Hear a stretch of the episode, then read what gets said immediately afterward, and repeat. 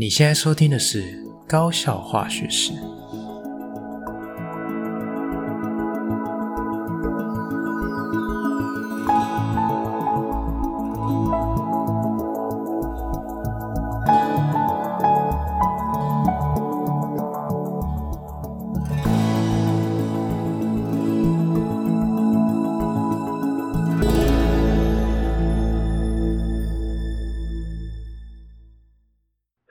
吉米师，欢迎回到我们频道。那今天的访谈非常特别哦，就是因为我有邀请了，就是三位学弟妹。那为什么会邀请他们来，就是跟我一起来录这个节目呢？啊，原因是因为啊，他们都是目前还在这个苦海浮沉的这个，就是还在考教甄的代理老师们这样子。好，那因为。这条路真的是非常辛苦啦，因为我自己也是奋斗了，应该是三四年吧。好，那好不容好不容易幸运上岸，就想说，哎，今天既然跟他们有缘分，就想说邀请他们利用暑假的时间来学校一起来练习一下试教，给他们一些意见跟回馈。那也顺便利用这个机会呢，就是看看他们有没有什么额外的问题想要跟我 Q&A 一下。好，那我觉得这个经验应该也可以分享给大家，因此因此我们就会呃进行这样的一个访谈的节目。那今天的访谈其实比较像他们是主持人，我是来宾，哈，因为都是他们问问题，我来回答，好，比较像这种感觉。好，那我们就是请他们三位简单自我介绍一下好了。大家好，我是凯源。哦，好，OK。嗨，大家好，我是银翘。嗯。Hello，Hello，我是志豪。哦，很好，好，很好，大家都非常有精神哈。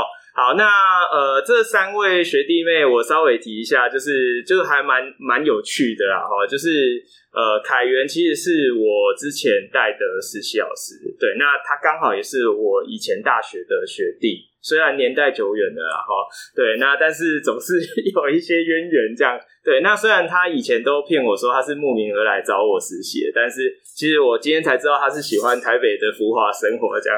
好，那银巧她也是我大学的学妹，那也是因为年代久远的关系，我记得应该是我有一次是回张回回张师分享的时候认识的，这样，然后志豪是我高中的学弟。对，那也因为 年代久远的关系，对，其实其实我们本来是不认识的。那他是在网络上找到我，对，然后就是有有加我好友这样，然后问我一些相关的问题，然后后来才认识。对，所以我觉得说也是算是一个缘分这样。那呃，今年刚好也蛮巧的，就是有有跟他们在考场有碰到面这样子，所以就想说，哎，可以利用这样的一个机会跟他们分享一下这样子。OK，好，那我们就直接开始哦。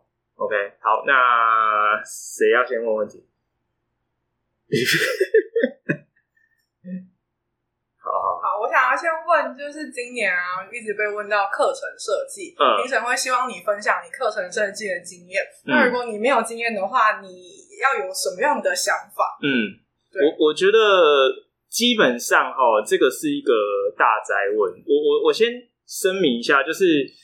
呃，你们去考复试的时候，如果遇到评审提问，那你们自己会感受到评审的表情，或者是他回应你们的一些内容。你你可能，如果你有多长的经验，你会觉得很矛盾。哦，就像我们刚刚闲聊的时候，志豪提到，就是你会觉得很矛盾，他到底是要 A 还是要 B？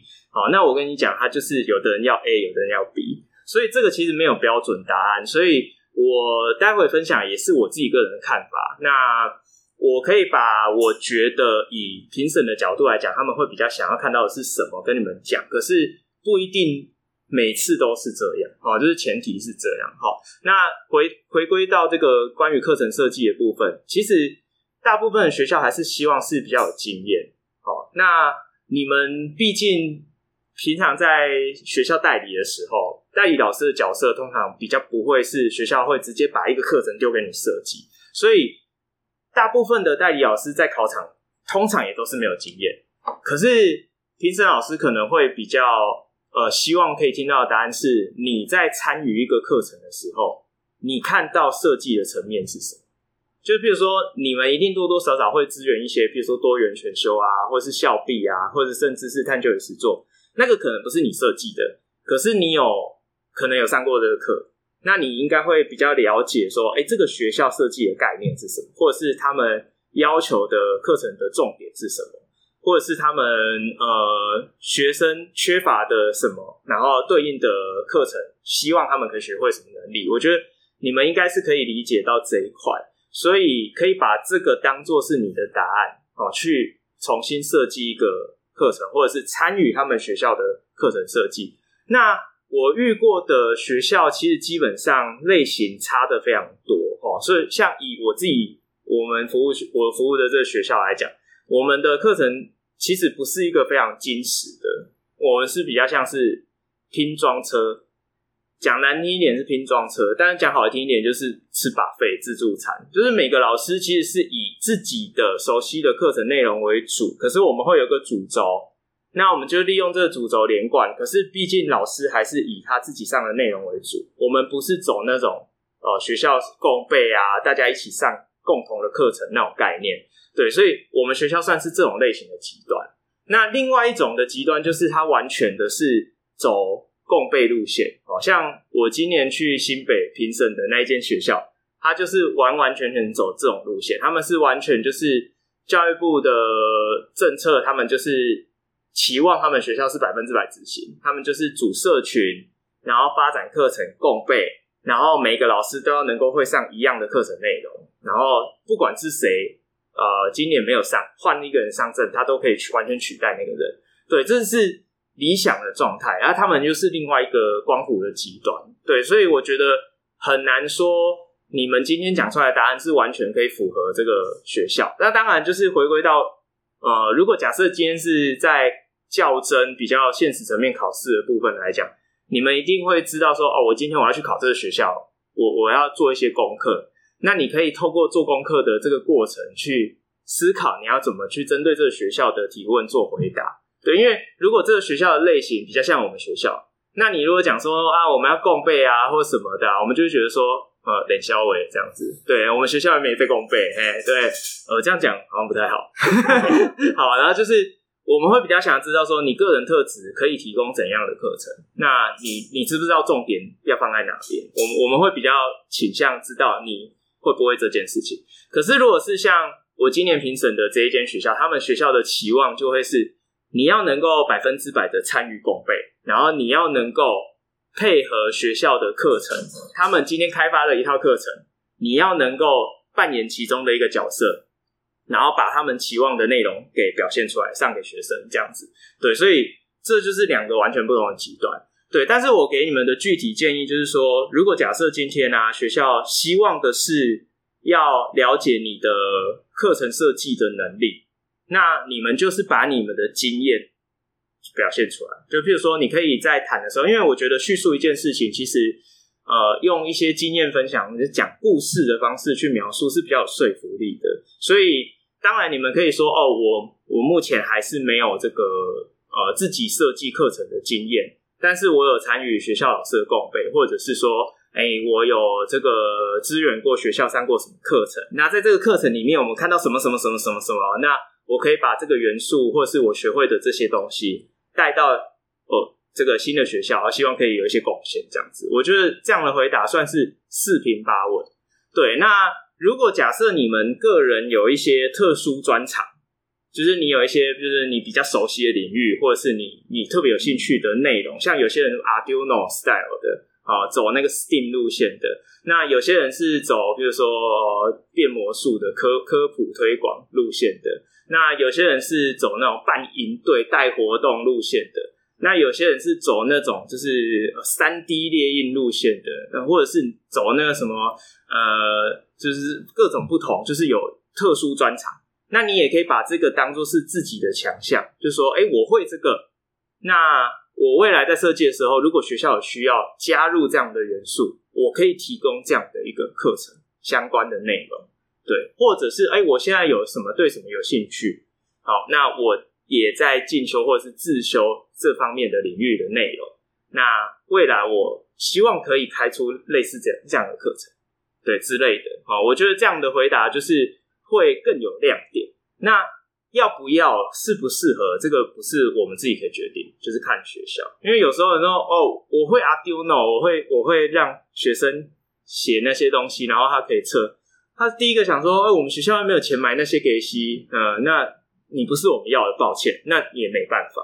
可是如果你换另外一间学校，他就觉得说很棒，我们就是缺这种人，你就录取了。所以有时候真的就是，呃，每个学校的，呃，他们心中理想的答案都是不一样的，对，大概是这样。对，你们要一个人问到底，还是要轮的？可以轮流啊，可以先把有人提出来相同类型先一起。好，那那那换你好了。课程的，对，那我们就不要窃窃私语。那我们就切换一下，那就是呃，关于班级经营的部分，就、是如果说呃评审提问，可能说呃班上如果有什么样的状况，比如说可能学生有自我伤害的呃行为，或者是说。可能会提问到说，如果学生对你有一些呃爱慕啊，或者一些情感上面的依赖，嗯嗯、对，那我们应该要怎么回答比较好？那还有就是怎么样回答可能会是一些雷区，嗯，评审觉得不太适合、不太恰当的回答，这样。我我先问一下，你有遇过类似的状况？我目前是没有，但是在练习的过程中有其他前辈提问，但是我针对那个提问会觉得不知道该怎么回答。你是说你刚刚问的这个问题？对。哦，那你那个前辈有遇过类似的状况吗？我没有这样问。好，我首先我先讲，呃，这个问题是蛮多评审，尤其是呃有经验的主任很喜欢问的问题，因为这个问题通常是学校最棘手的部分。对，那嗯，好，就我就不不不多谈这一块。好，那总而言之哈，就是我觉得啦。你们的重点不应该是放在我会怎么去处理后续，而是我怎么去避免产生这个问题。对，因为如果假设哈，今天一个年轻的老师，男老师啊，长得又高又帅，又有才华，对不对？写板书又很漂亮之类的，那可能女同学会有一些爱慕这样子。那女老师年轻貌美，身材姣好，男同学就是每天都在想一堆很歪的事情。这个在高中都非常常见。那你要怎么去避免这些事情发生？对，我，我觉得，我我先讲后端，一旦发生这种事情，没有别的，就是 SOP，你就是按照正常的程序去走。对，要譬如说，假设今天哦，同学，假设啦，同学真的写情书给你，对你有一些呃情感上面骚扰，甚至是肢体上面骚扰，那你就是不要怀疑，你就是去通报。对，那如果是假设是这种事情的话，就是第一个当然先告知导师，那再来就是告知辅导处跟学务处进行相关的通报。那我会觉得啦，先跟导师沟通一下，因为有时候你不知道那个同学是不是有什么特殊状况。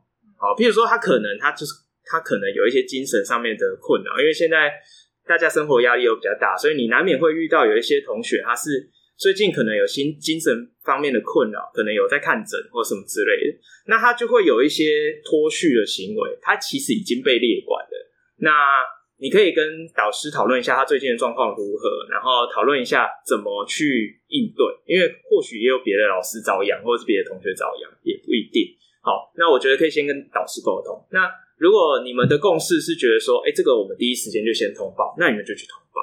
好，或者是你真的是。呃，比如说，跟跟导师讨论，那导师可能为了保护学生说，啊，那你先不要讲啦，你就跟他说我们不适合，我们是老师跟学生关系，我们是不可能的，好之类的。好，那如果假设你之后还是不堪其扰，觉得说，哎，我这样子没有办法解决，那后续你要决定说你要再去通报，我觉得也很很是很正确的决定。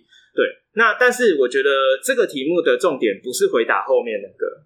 因为你回答后面那没意义啊，因为通报这个就是法定 SOP，这没什么好讲的。对，那前端就是你要如何去避免这件事情。那当然，这个每个人的方法跟你的人际之间的拿捏都是有自己的想法跟技巧。对，那我觉得我也不知道标准答案是什么。对，但是我自己啦，如果我被问到这个问题，我我就。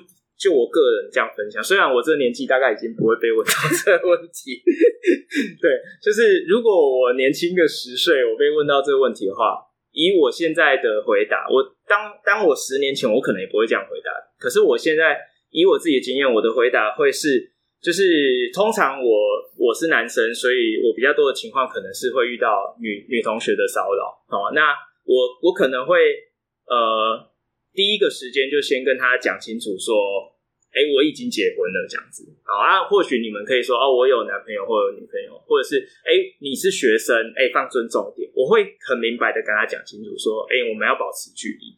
对，那如果假设下一个阶段他又持续。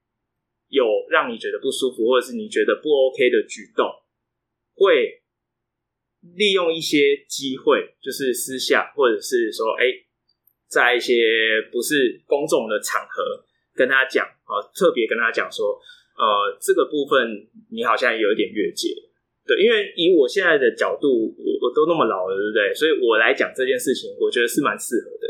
可是如果以你们的角度，可能觉得。就没有那么适合。可是或许你们有自己讲的方法。可是我觉得遇到这种事情的处理的不二法门，就是要先讲清楚说明白。对，你绝对不能让，不能因为同情他，或者是觉得说哦，这个小朋友其实个性真的蛮好的，当朋友很好，然后就跟他呃越牵连越深，最后搞不好连自己都晕船了，都是有可能的。对，所以其实是不应该继续跟小朋友那么的热络。好，我觉得啦。那如果再往下一个阶段，哦，就是刚刚一是先当面先跟他口头说清楚啊，二就是私下跟他好好的谈，就说为什么我觉得这样是不好的。那三就是可能要联系他的导师跟家长，然后一起来面对这个问题。对，因为有时候小朋友他们心智毕竟还没有那么的成熟，他有时候也不知道自己在干嘛，那他可能是需要其他人的协助。对，那我自己如果在准备这些处理的过程中，我会去跟他的比较要好的同学，或者是他的好朋友，先聊一聊，旁敲侧击说他到底在想什么，或者是他到底有没有什么其他的额外的念头，就是我会先旁敲侧击去把这件事情搞清楚，对，然后去做一些应对跟防范这样子。对，如果是我的话，我我会分成这三个层次去做预防。绝对不会让这件事情变成事实，然后衍生出很不好的后果，这是要绝对要避免的。这样子，对，对，OK，大概是这样啊。嗯，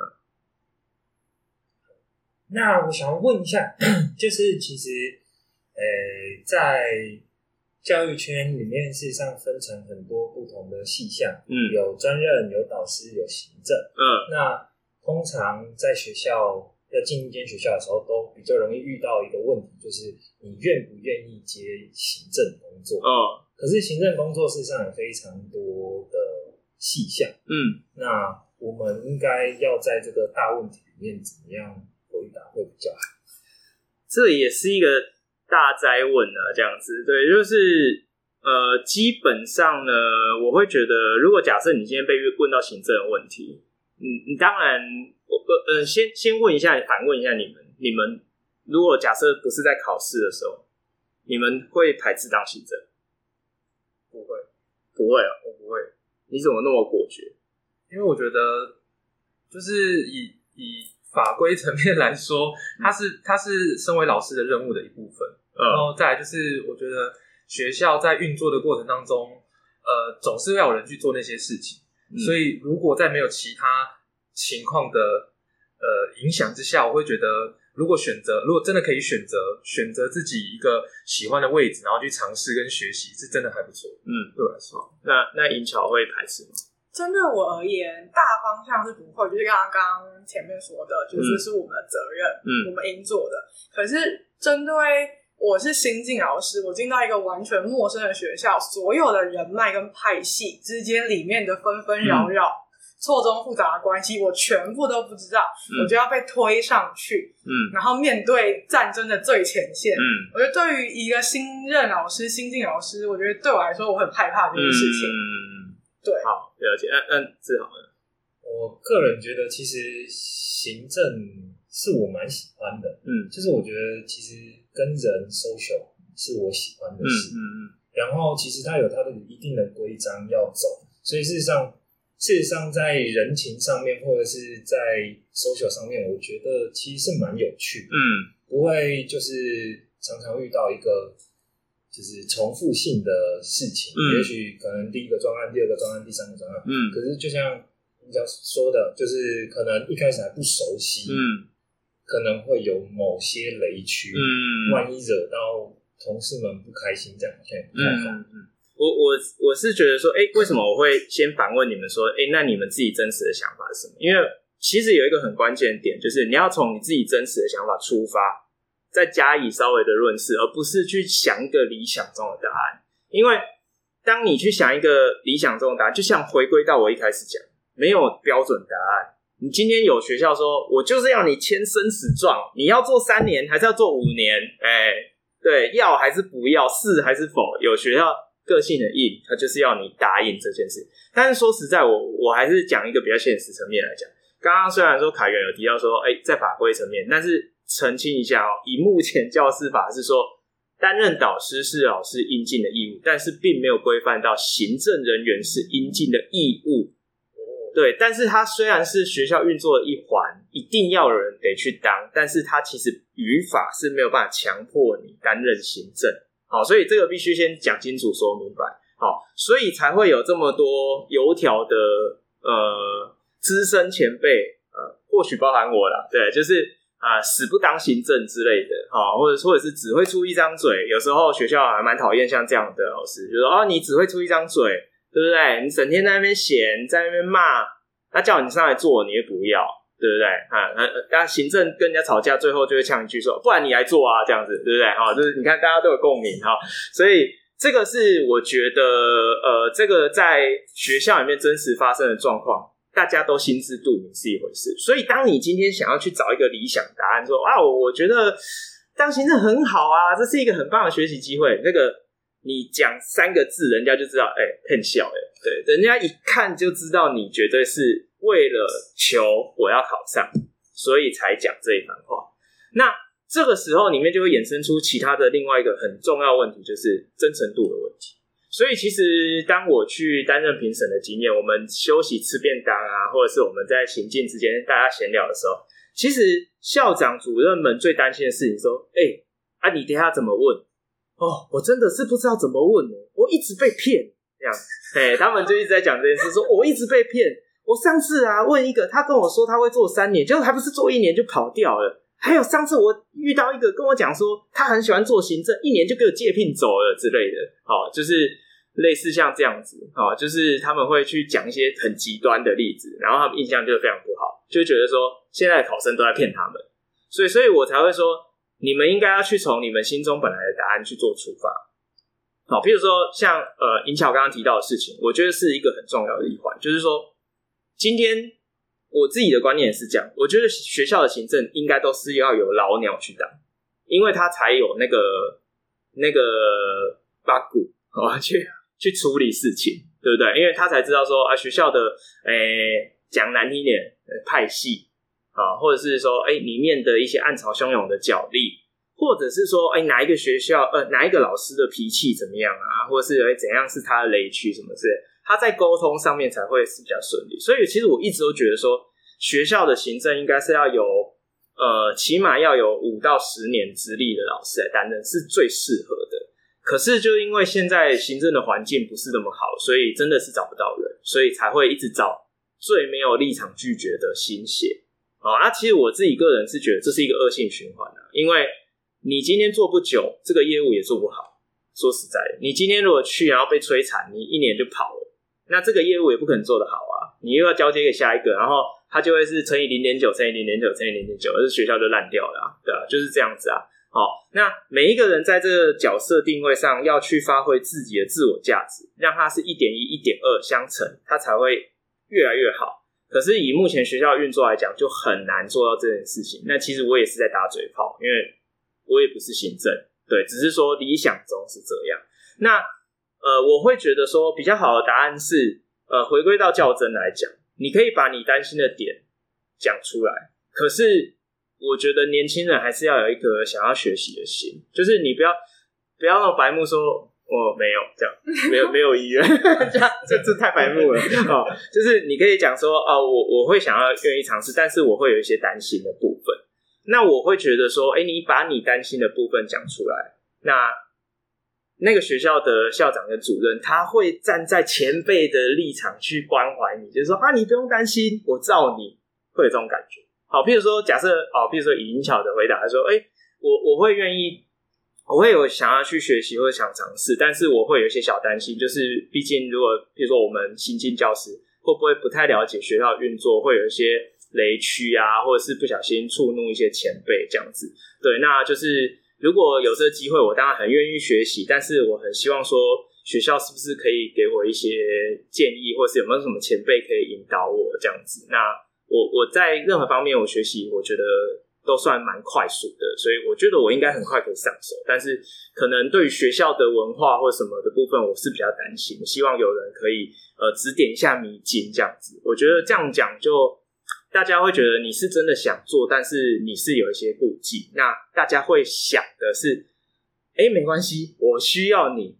那你有什么问题，我帮你解决。哎，那这种感觉，学校可能就会觉得说，哎，这个人还不错，这样子。对，你千万不要回答说，哎呦，哎呦，做什么我都可以这样哦。那个你看，假的这样子。对啊，所以我觉得可以从你们本来的想法出发，然后去想，哎，我要怎么回答，可能是比较真诚。那也不会说让人家觉得说，呃，你是不是想要捡钱、捡便宜的做啊，挑轻松的干这样子哦，这样可能就会比较不好。嗯，OK，大概是这样子。好，那我们就先休息一下，待会回来哦。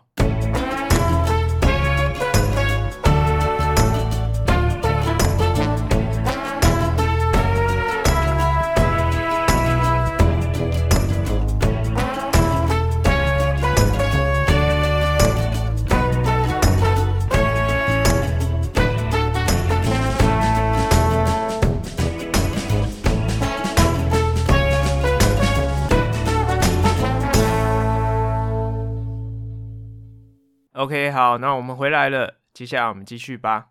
好，来志豪，你要问什么问题？先来吧。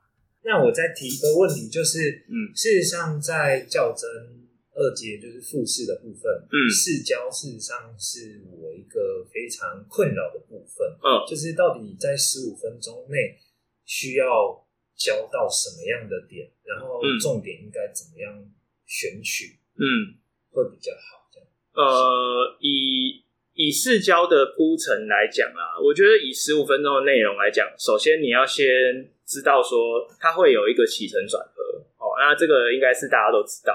那以比重上面来讲，我的建议是，呃，起的部分就是很很简短一两分钟。那你有没有需要把这个东西写在黑板上？有时候甚至是不需要，因为有一个好的动机，有一个好的亮点，那。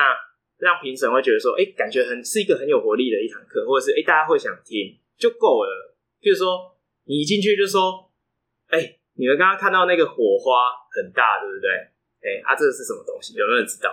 哎、这个时候评审满头问号，什么什么火花？刚刚有火花吗？这样哦，你就开始讲哦，这个就是你看，我刚刚把面粉一吹点燃，哦，这个小朋友不要学，这个非常危险。我们今天要介绍的是反应速率。哦，大家就是哇，引人入胜，甚至不用写啊，你就这边冷消维，你就讲，你就觉得很棒，三十秒结束，这就是一个很棒的引起动机。但是，呃，如果假设呢，你今天呃铺陈的太久啊，比如说有些人可能讲故事说什么，呃，我在桌上放一杯水啊，然后水干掉啦，哦啊，哎，怎么会干掉呢？好，讲很久，哎，那可能反而失去原来的那个亮点，就是感觉哎。活力不是那么集中，所以其实我觉得就是，既然是较真，你们要想，这就是一场秀。我们如果以比较现实考量来讲，这个就是一场秀。我敢保证，百分之九十以上的老师，在真正会考上的试教的教学，绝对不会是现场教学，因为你现场这样教，第一个你备课一定超累，你怎么可能每一堂课一堂课五十分钟，扣掉五分钟？稍微喘口气，你怎么可能四十五分钟都在像表演一样？不可能，这是不可能做到的事情。但是你就是要想办法让你十五分钟的试教内容，每一分每一秒都在发光，你都要一直有亮点产生。所以当你在准备你试教的内容的时候，起承转合都要去想每一个点的亮点在哪。所以你要去想一个很棒的点，那很棒的点怎么取舍呢？就是。如果是起的话，就是要很引人入胜，很能够跟生活结合，很能够跟时下的时事结合，很能够引起话题，像这种东西。那再来成就是你要能够很顺利的转到今天的主题里面，你不要讲一个很硬的东西，然后哦好，所以我们接下来看这三个公式，都都都写了三个公式，哦什么？你瞬间刚刚的火焰都被浇熄了，所以所以可能就是一些原理的导入啊，微观世界的一一种带同学怎么去看呢？物质是怎么变化的啦？啊，这样慢慢的深入浅出，然后进入到哎，你今天要转折，把今天的主题带出来的时候，那今天的重点你可以用很简单或是很对比的方式，鲜明的呈现出来，让它是很明显的、很清晰易懂的。那、最后和就是，哎、今天是不是一个很适合的结尾？啊，比如说用个很棒的例子，有一个对比，或者是刚好可以呼应前面讲的内容，或者是说，哎、你今天交代的作业很棒，很很有趣，很有延伸性，很有话题性，很有启发性。啊，比如说教他们做一个作业，可能跟什么呃环保议题有契合相关的啦，或者是跟什么呃几个学校比较常会讨论的议题啊，就是气候变迁啊，或什么之类的，做一个结合。哎、那评审可能就觉得说，这个有花一点心思在里面，所以你在每一个点都放一个亮点的话，起码它就是一个还蛮精彩的呈现。那再来就是有一个重点，就是千万要记得取舍，就是因为贪多嚼不烂，你会噎死。你你在试教的时候十五分钟，我刚刚讲你只有十五分钟，你又要那么精彩，你真正的重点其实你没有办法讲得很完整。所以当一个小节以化学的章节来讲。我觉得啦，一个小节，比如说一之一的那个之一，平均来讲都要至少讲一到两节课以上。所以你不太可能说，我今天我十五分钟要把那一之一，你不要说全部，三分之二塞进去都太挤。你可能里面可能有五个重点，你了不起挑里面的两个、三个，把其中的一个、两个讲得很清楚，会比你把里面可能有五个重点全部都挤在里面好很多。对，所以呃，自己用一些小技巧说，哎，我今天上一堂课是讲哪里？我现在讲一个很你觉得最好发挥的地方，那把那个地方好好的讲清楚、说明白。那接下来呢，你做一个很适当的 ending，这样的话会是一个比较好的呈现。哦，那中间的那个要呈现的主体，我建议至少要花个呃五到十分钟来讲。哦，就是那个重点的部分，至少要花五到十分钟。那再来就是讲的部分内容来讲，我会比较倾向就是，既然是学校是要招一个老师，那以站在市教的角度，他就是想要看你会不会教。所以会不会教的关键就是在于你能不能让听不懂的人听得懂，或者是你可不可以快速的让他掌握这个科学原理到底是在讲什么东西。所以。其实有很多人，你们应该多多少少都有听过一些前辈会分享说，啊，他这个试教不行，这个就是补习班的教法，有听过这样的说法吗？哦，那就是为什么？因为呃，或许这可能是一个刻板印象，因为现在补习班可能跟以前不一样，但是大家的这样的表达的意思，它的背后是说，他比较忽略原理的阐述，而比较着重在解题的过程。那其实你可以反过来思考，就是学校要的其实是想要会讲解的老师，而不是会解题的老师。对，所以如果你可以把原理让它很深入浅出，让同学可以很容易可以理解、听得懂，那这样最好。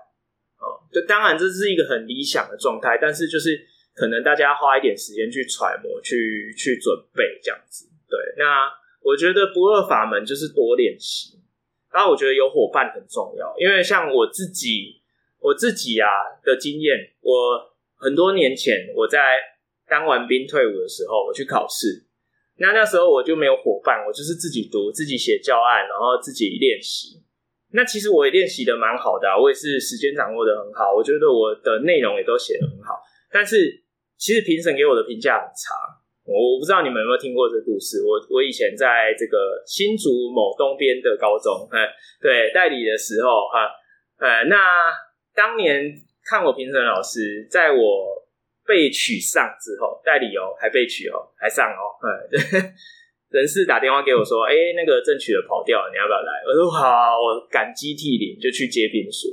那那时候刚开始上辅导课的时候，评审老师还来办公室关心我，就说你有没有什么需要帮助的啊？他怕我把他们学生搞坏了这样子，他觉得我教超烂。我坦白讲，他觉得我教超烂。对，那经过那一年的磨练，除了上课实际的跟同学互动，再来就是我有几个伙伴，我们平常晚上会一起留下来练习试教这样子。好，那经过一年的磨练，有人帮你看，你自己跟学生互动那种感觉比较有概念之后，第二年我还是有考新竹东边某高中的代理老师的甄试。那同一个老师看，他当场就直接就是也不想问，他就说：“哦。”你你上课都这样教吗？我就说差不多啊，没有差很多。他说你进步非常多哎，我不知道这句话什么意思，我不知道是该喜还是该悲这样。哦哦，谢谢老师。他就说你真的进步很多，就一直在重复这句。哦，你真的进步很多。然后后面他真的受不了，他说我记得你以前教很烂啊，这样。我就哦，是是是是，你现在这个教的很好，这样子啊，你是怎么怎么准备的？这样就跟我闲聊这些。对，所以就是呃。我觉得有人参与，大家一起讨论，尤其是教与学这件事情是跟人的互动，所以一定要是从互动上面去寻求答案。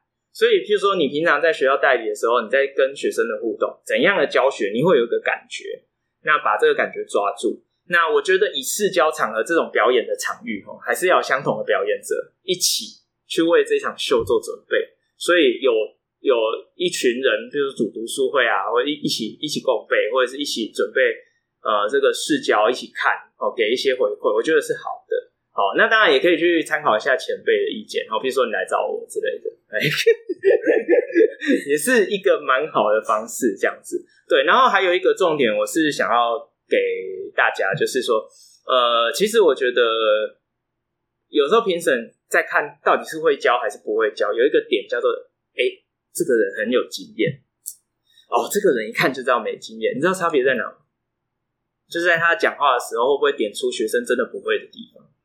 好，譬如说，诶，假设我们今天在讲拉伍的定律，假设来讲话，呃，拉伍的定律，呃，那同学最容易卡住的点是什么？他根本从一开始就卡住，他根本就不知道为什么那个蒸汽压要跟摩尔分率成比例关系。这个公式，它对他来讲就是一个公式，背起来。但是对于化学老师来讲，就不会啊，这这不是很自然的事情吗？怎么那么笨，怎么不会这样子？对我们来讲，我们就觉得哦，这很自然啊，这不就是一个比例分配？这有什么难度？可是对他们来讲，他们觉得很难理解。所以你要把它从他不会的地方弄成会，那这个就是一个关键。那你会不会知道说，哎，他们是从哪里就不会？然后特别花时间把这个地方点出来，好好的讲解说明清楚。哎，你这这个这个行为，在评审老师来看就是哦，这个有经验，他知道这里大家都不会，都听不懂。哎，啊，你如果很顺，你一直讲啊，这样，呃，有一个情况会发生这种事情，就是那个老师从头到尾都是在前三志愿代理，他遇到的学生都是，他就算没有存在那家教室，他成他那个班成绩也不会有任何改变的那种老师，那他的教学就会是。非常的有逻辑，然后但是非常难哦啊！这这种我们在考场也有遇过哦，都都是在那种学校代理的。哎，他出来一开始上课他就公示出来概率题，而且说是很难的数字，然后说这个这个推导怎样怎样怎样，哇，然后就哦，一堂课讲了很多很扎实的内容，可是平常老师都摇摇头说，哦，这个我们学生一定都听不懂，这样子都会这样子，对吧？所以就是给大家一些参考。我顺着这个视角的问题再往下问，哦，就是我们每次试教都会抽题目嘛，嗯，就抽题目好像就是茫茫大海当中抽了一支哎惊喜的签，嗯，那到底我们准备到底要从哪边开始准备？嗯嗯，就看你有多少时间了。我们先以最理想状态来讲，就是你高中三年的化学，以小节为单位准备，对，以小节为单位，这是最理想的状态，但是。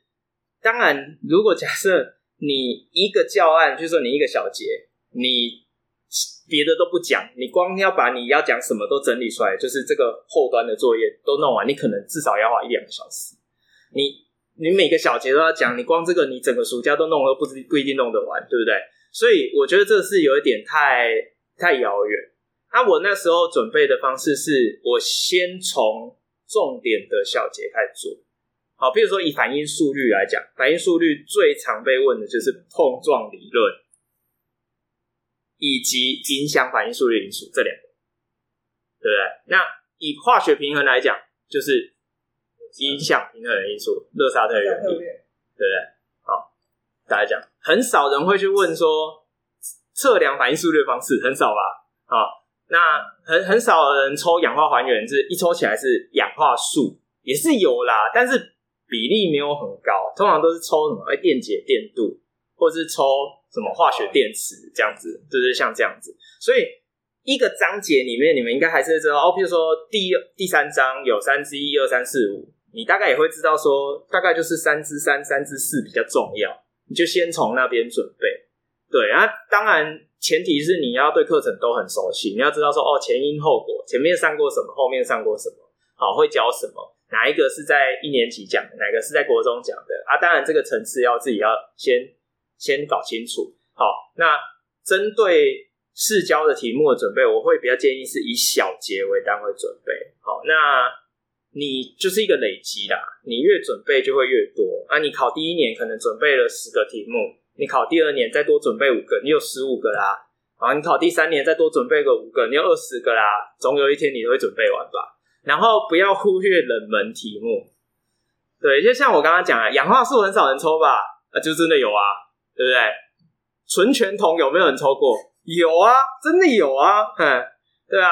烷稀缺有没有人抽过？有啊，还有人抽过钠镁铝，哎，对啊。所以那你要怎么办？这这这是运气啊，因为有时候呃，基本上哈，市交签都是由该校的老师命题。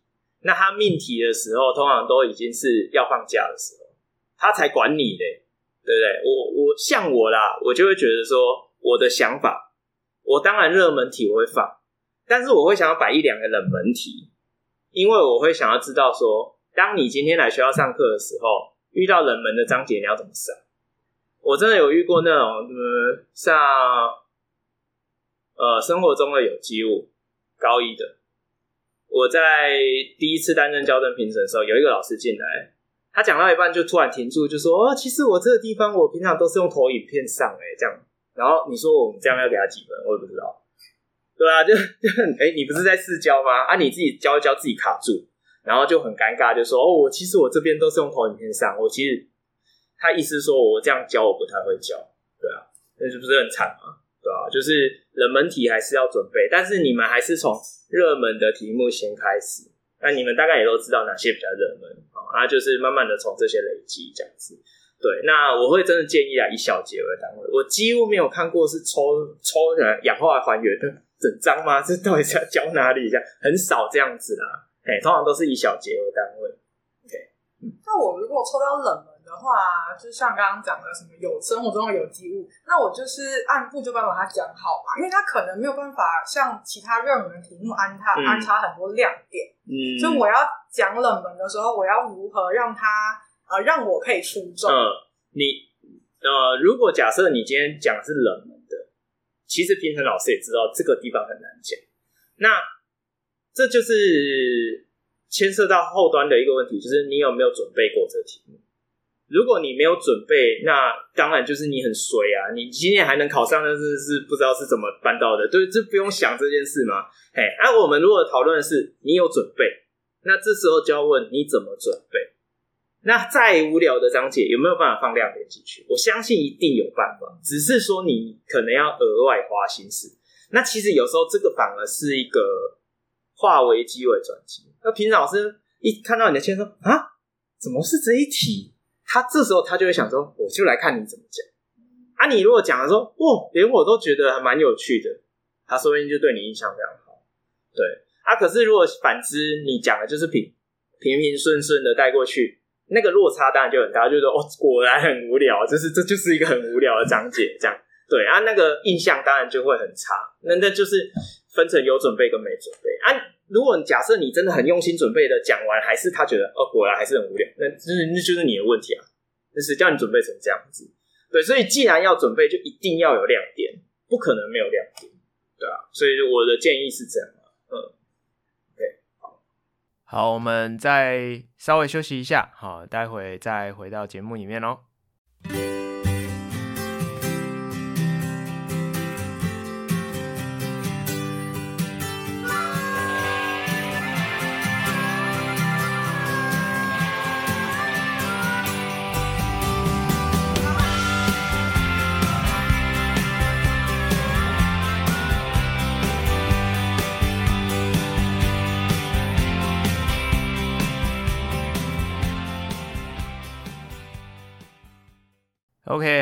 回来了哈。好，那我们最后一个段落一样是志豪要先问吗？好，来吧。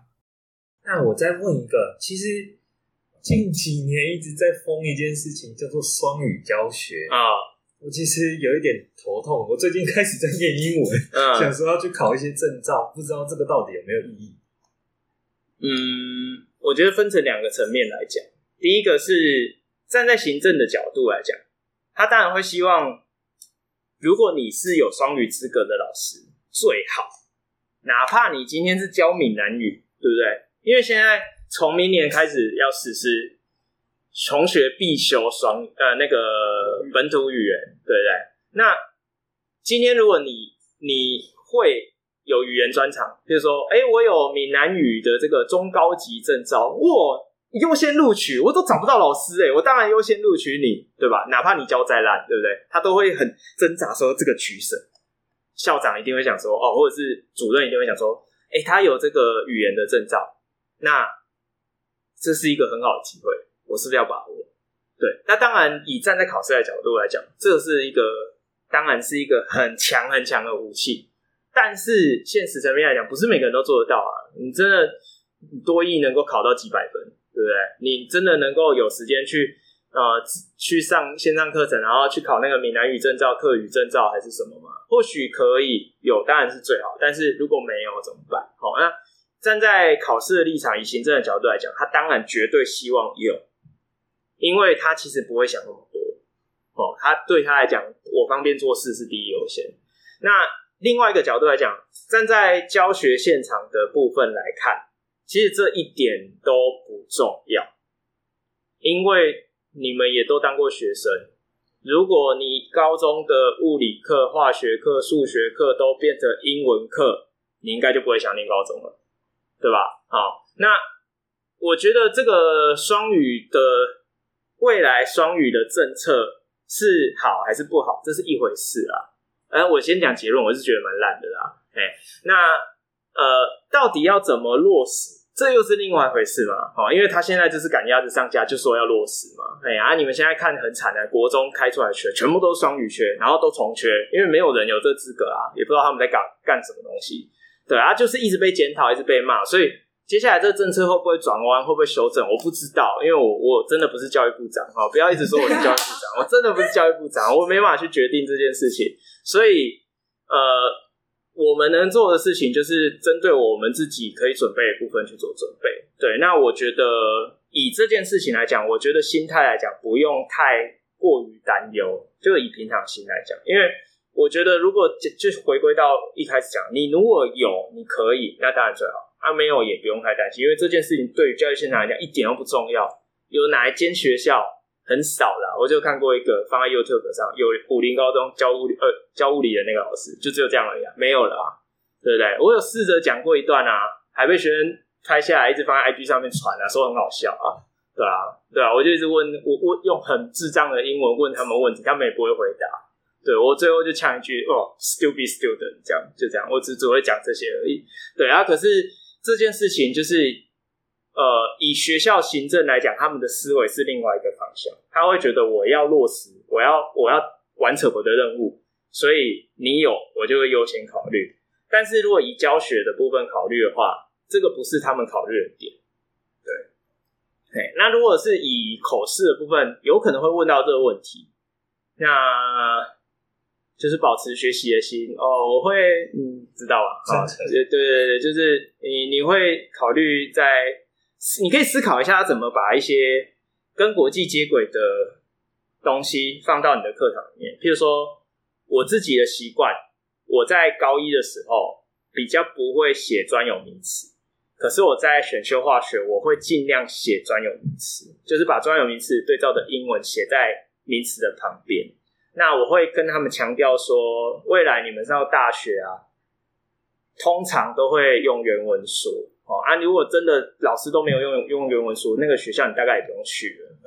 对啊，你如果用原文书的话，第一个最大的障碍就是你专有名词看不懂，你要一直背单字。所以你与其这样，如果你假设你今天我们是有缘人啊，你如果对化学很有兴趣，你就把那些单字多了解，你会发现它其实有逻辑的。什么 IUM 都是金属离子，对不对？哈，什么字根，什么字首，就它都有它的含义。那你多看、多学、多听，你就有一个背景知识，对你也好处。那我会在我的课堂尽量落实这件事情。像如果我在考试的时候，我这样讲出来，评审就会觉得我很有道理。那也我也没有为双语多做什么准备，我本来就是这样子，对啊？对，就是就是给大家一个参考，这样子。嗯，还有还有还有问题吗？要啊，好。就是因为我们现在是代理老师嘛，每到考自己的话，我们基本上就是行囊背着，然后全台湾这样，嗯，哪里有考试哪里去。是。那如果今天就是很不小心我进了复试，嗯，那其实我对这些学校原本也没有很了解，但是我为了要去考试，嗯，那学长觉得我们应该要做什么准备？呃，我觉得啦，基本上你有办法做什么准备就做什么准备。对，因为这个真的是你对这学校越熟悉，你越有本钱。呃，然后如如果假设你人际关系还蛮好的，有一些呃同学、朋友、前辈，有一些人脉可以打听，去打听一下，我觉得无妨。对，就是不是那种打听他到底要收多少钱什么，现在现在这个年代没有这种东西哈。嘿，我们要再三澄清，教师政策都是非常公平的。好，好，那我们可以去打听说，哎，这个学校它。比较倾向想要怎么样类型的老师？那呃，他们学校的风格是怎么样？他们科的运作的状况是怎么样？学校有没有什么最近的困难点？或者是学校有没有什么主推的亮点？或者是有没有什么正在执行的计划？哦，讲一些这种哦，就是学校真正运作会遇到的问题啊，去去打听一下。那。基本上我所知道，所有学校的网站都非常的烂哦，就是它上面只有必要资讯，你其实你也搞不清楚那里面到底发生什么事情，这个是很现实的。所以我会觉得说，如果有门路可以去问，就稍微打听一下。好，那呃，如果假设真的都没有门路，你只能从表面的东西，比如说学校网站、他们学校的课程手册。然后他们学校公布的课表，然后他们学校的网站讲了一些，呃，不能讲屁话，就是一些 漂亮的口号啊，口号。然后你或者是你可以从榜单上面略知一二。我觉得这是从各方面去收集一下情资，去做一些分析。对，那呃，但是你们还是要保有自己，因为你们要了解一件事情，就是。虽然我能够理解代理老师们的心情，就是但求上岸，但是你们或许有一天都都上岸了，但是很不幸，这是另外一个痛苦的开始。对，就是有时候真的就是适合不适合，就就就像或许有些人会选择结婚，但是结婚不一定会带给每个人的幸福，对不对？有些人结婚最后不幸福。啊，有些人结婚很幸福，我我先讲我很幸福，这样，求生意志很强，老婆当然会对，没有啦啊，就是就是，我觉得是适合不适合的问题，所以呃，我觉得你今天如果旁敲侧击，或许你会发现说，哦，假恐怖，原来这间学校这么可怕，你或许会觉得还好，我没上。对，或许会这样。对，这个也不一定，就是这个世界上事情就是很难讲。那有时候事情就是真的就是如此，就是有时候你做好了情资收集，然后发现说，哎，好像我就是很适合这个学校。你去了，哎，发现这个就是很适合你的学校。哎，主任、校长、我评审老师也都很欣赏你，哎，你就入学。哎，如果你发现说，哎，这个学校好像不是很适合我，就好像。跟我的 style 不是很合，啊，你去你会发现说，哎、好像他们也是敷衍你笑一笑这样，啊，你最后真的也没录取。这其实有时候人家很常常会讲说，这都是缘分啊，冥冥之中注定。就是但是我们就是做万全准备，因为我们先把我们自己准备好。今天一旦有遇到适合的学校跟机会，我们就把握，那个就是我的，不能放弃。但是不要太有得失心，说我去这间我也要上，我去那间我也要上啊。有这种人呐、啊，就是哎，年年都在换学校那种前几志愿的老师很多。但是呃，我我不太清楚说你们是不是，我想应该不是，因为我自己不是。对，所以就是做好一些准备这样子，对啊。那。另外一个，我想要跟顺便跟大家分享的一个心态，就是有时候你们在考试的时候看到成绩出来，我不知道会不会影响自己的心情，就是说，哦，我的复试口试怎么只有七十六分，啊，我私教怎么只有八十二分，我是不是很差？我是不是很很差的老师？这样，呃，我这个我已经强调很多次，那个分数都是乱打，只有三个分数的意义：正取一、被取一跟被取二，后面的都没意义。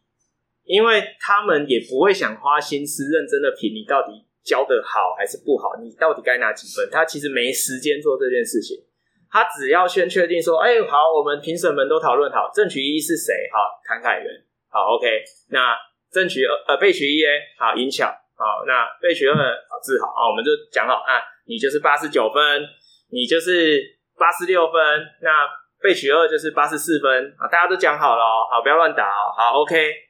啊，其他随便乱写就是这样啊，对啊，他完全没有在考虑其他人的心情，因为你也当下你也没有办法去考虑其他人的心情，因为很晚了，对，真的很晚了。因为通常以新北教甄来讲，我那一间只有十一个考生，然后有一个没来，我四点多走，四点半，那隔壁间有十六个，你有听过有人评完教甄出来都十点了吗？晚上十点，所以你要去考量说，评审老师其实真的没有心思去帮你打，说你几分哦，你真的教的不错，所以我给你八十三点五分，没有，不会啊，你真的教的不是很好，我觉得你回去应该要再努力，我给你七十八分，不会，他就是只要前面几个确定，后面他都是乱打的，就是一定是这样子，对，所以心态上面自己要调整一下，就是。那个分数不能代表什么事情，对。可是如果假设你今天是有拿到备取，那这个对你来说就是一个肯定，好，那就表示说，今天你的实力是人家认为是可以接受的，你是有担任，呃，是有被录取的资格，只是可能你没有那么适合，或者是说这个学校想要的是另外一个人，又或者是说。程度上面来讲，你就是稍微比正取的逊色一点点，概念上是这样，好，所以我觉得比较有参考价值就是备取一跟备取二，还有其他问题？嗯，我还想问一个，嗯、就是到底要怎么样找到自己的优势？哦，因为代理可能大家也代理一阵子了，然后觉得说，哎、欸，一直迟迟没有上岸，就、嗯、是我自己本身的优势不够。那我要如何找到自己的优势？如何包装自己？嗯，呃，那你会大概知道别人对你的评价是怎么？譬如说我我对你的第一印象就是声音很洪亮。然后像刚刚你试教练习的时候，大家给你的评价就是你的语速跟你讲话的抑扬顿挫犹如行军一般，大家精神抖擞，可以很确实的 follow 你的脚步，跟完一堂课。其实我觉得第一印象，这就是你一个亮点，因为其实我觉得老师啊，有时候我们刚刚都在开玩笑，就讲说教师真式的试教十五分钟就是一个表演场。那其实何尝不是整个教学现场就是你的舞台？所以你都是一个，你就是一个表演者。那表演者要有个人的特质啊，你你不能期望你自己跟谁一样，你也不能期望自己会变成一个怎样的老师。因为我们有时候总是会找一些模模范嘛，譬如说你会去上网搜寻一些很有名的老师，好放在 YouTube 上面录影啊，说什么都上不完之类的哈，不要偷笑嘿。好，那你会去看他们录影的时候，你会说哦，这老师我觉得说，哎，这个很有名的补教业老师教的真的很精彩，你会想我来学。哎，有一句话是这样讲，画虎不成就更惨，对不对？所以。你如果硬是要去学他，你又没有办法有他的那个气质跟特质的时候，你反而会让人家觉得很奇怪，呃，那你倒不如用你自己熟悉的方式，然后把人家认为你是做得好的地方，把它放大。所以我觉得，首先要先了解自己，就是去，就是像我刚刚讲，同侪之间互相的演练啊、观课啊，给予回馈的时候，大家就会点出一些优点。然后说哦，你你板书真的很漂亮哎，对不对？哦，板书真的很精彩。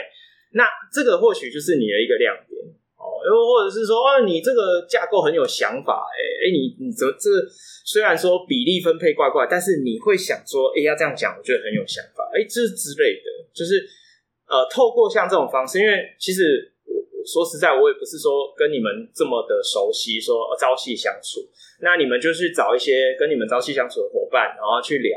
呃，透过别人的角度了解自己，说是不是真的有一些我的优势？那再把这些优势放大一些，哦，就是在你的教学里面，或者是在你的口试的问答里面，把这个特质凸显出来。那期待有缘分的学校会欣赏你，然后把你拉上岸，这样子。我觉得以这样的心态去准备，可能会比较好一点。嗯，对，还有吗？好，有点尴尬，所以你们准备的问题都问完是不是？差不多了。好，好，那有什么临时动议？都差不多是散会了吗？下一句。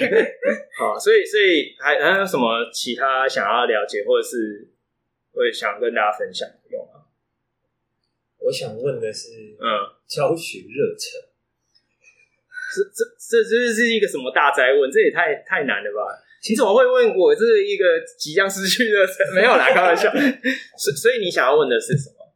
就是其实每一年都在重复类似的教学经历。嗯，那在教的过程中，其实学生给的回馈，嗯，其实现在开始越来越不一样，就是跟以前的感受，还有现在的感受，好像大部分都是在网络上。或是用一些比较奇妙的方式回馈，嗯，那这样子会不会影响到？所以，所以是正面的改变还是负面的改变？我个人觉得比较少了一点点热情的感觉。哦，像以前我会跟学生打球，这很正常，这就是你老了还是什么好说的？嗯，对啊，这个我以前常跟凯源分享啊，就是 对吧？是吧？他他去代理的这两年，他。强烈的感受到这件事情，但我还是很有热忱的。而且你卖给卖 gay，哎，你对你只是会骂学生的，各位认识凯源的朋友，凯源还是很有热忱的。好，所以我我觉得啦，就是这是一个必然的过程。这个我我们一开始刚踏入学校担任老师的时候，我们那时候很年轻，很热血，这就是年轻人的特质。那这就会共振，知道吗？年轻人跟年轻人会共振，所以。你跟一群跟你年纪没有那么相差那么大的一群年轻小伙子在一起的时候，本来就很容易会有共鸣，你们会有相同的话题，会有相近的价值观，会有类似的生活习惯跟成长背景。但是久而久之，而且这件事情变化的非常快，一年、两年、三年就会觉得我跟以前不一样。对，所以其实我。有意识到说，我好像跟以前不太一样的这种感觉，其实已经出现了至少两三轮，对，大概每两三年会经历一次这种感觉，就是我突然觉得说，哦，我是不是有点失去热情啊？我是不是没有像以前那么那那么热血，那么那么关心学生？哦，我是不是没有那么认真备课？对，就是啊，啊，但是你要去思考的是，呃，我现在的价值在哪？因为我觉得不同年龄的老师，不同的教学阶段有它的价值。对，那我觉得说，我现在的价值好像不是跟他们打成一片，那他跟他们称兄道弟，好像哥们。对啊，他们现在都有点把我当做像爸爸一样这样。对，所以我我的角色定位好像在他们心中也发生了一些变化。对，所以我的着力点也会改变。对，我就不会像这样哦，跟他们这样嗯。帮他们按赞留言啊，还还发他们的生日文什么，我就不会去做这种事。我也不会想跟他们去唱歌，我也不会想跟他们打球，对啊，我也不会。但是我可能就会站在比较像是爸爸的角色，说：“哦，你失恋了，怎样啊？不会死啊，反正哦，我跟你讲，这个女生就是这样哦，你就是跟她分享这种东西哦，就是站在你的角色去发挥你的价值。我觉得每隔个一两年都会遇到这样的问题，你就要重新去思考一下，我现在可以给他们什？但是我觉得只要是心态是正向的，你一定会找到你可以给他们什，而且你会觉得你比从前的你更进步。因为如果假设我们很正向，一直有在追求进步的话，以前你会的事情没有道理现在不会啦，除非你都荒废了。对啊，虽然我现在备课没有像以前那么认真，但是我觉得我教的比以前好。对啊，我会把我的时间花在哪里？花在我觉得怎么教会更好，或者是我还可以帮他们整理怎样的东西，或者是诶，我今年这样子尝试会不会比较好？或者是我我今年把这个教材跟什么做结合，会不会比较好？我可以做的事情就是会比以前更复杂、更高端，那是年轻的我做不到的事情。但是我相对来讲，我也做不到年轻的事情，我没有办法就熬夜。打学习单，然后弄到两点，第二天八点的课再冲到学校。我现在没有办法做到这件事情，但是以前的我可以。